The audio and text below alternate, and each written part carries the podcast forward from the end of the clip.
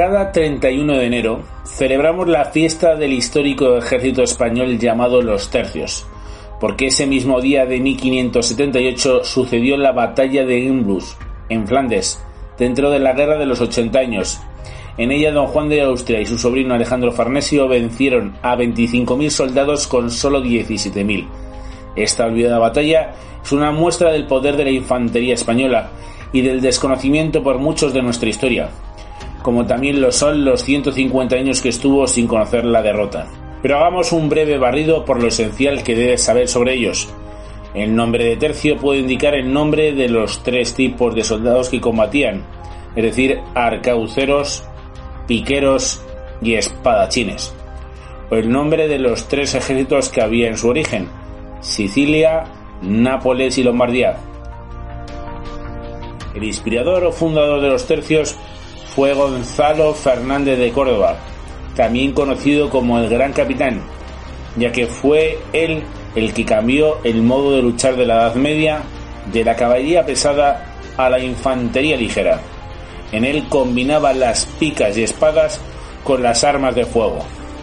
No hay que olvidar tampoco el papel decisivo de este estratega en la reconquista de Granada y de Nápoles.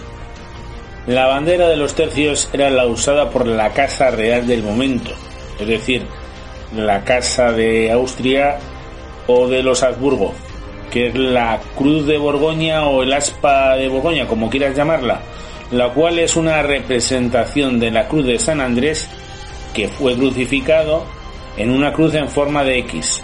En ella se ven los nudos de los troncos que forman la cruz. Cada tercio cambia el fondo o hackeado de esta.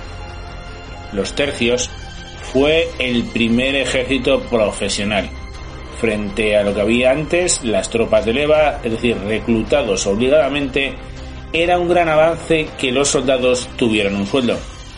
Los tercios protegían puntos de los más dispares del imperio español, lo cual suponía un desarrollo logístico muy avanzado para la época, para desplazar las tropas.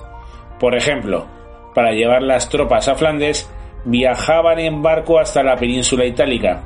Después andaban desde Milán hasta los Países Bajos, por lo que se llamó este trayecto el Camino Español, que suponía un camino de más de mil kilómetros con varias etapas con habituallamiento. Este camino es un reto que atrae a muchos mochileros con ganas de aventura hoy en día. Para terminar, mencionaremos las 10 victorias que caben destacar en los 150 años que los tercios estuvieron dominando el tablero de juego en Europa. Por un lado tenemos la batalla de Cerillona en 1503.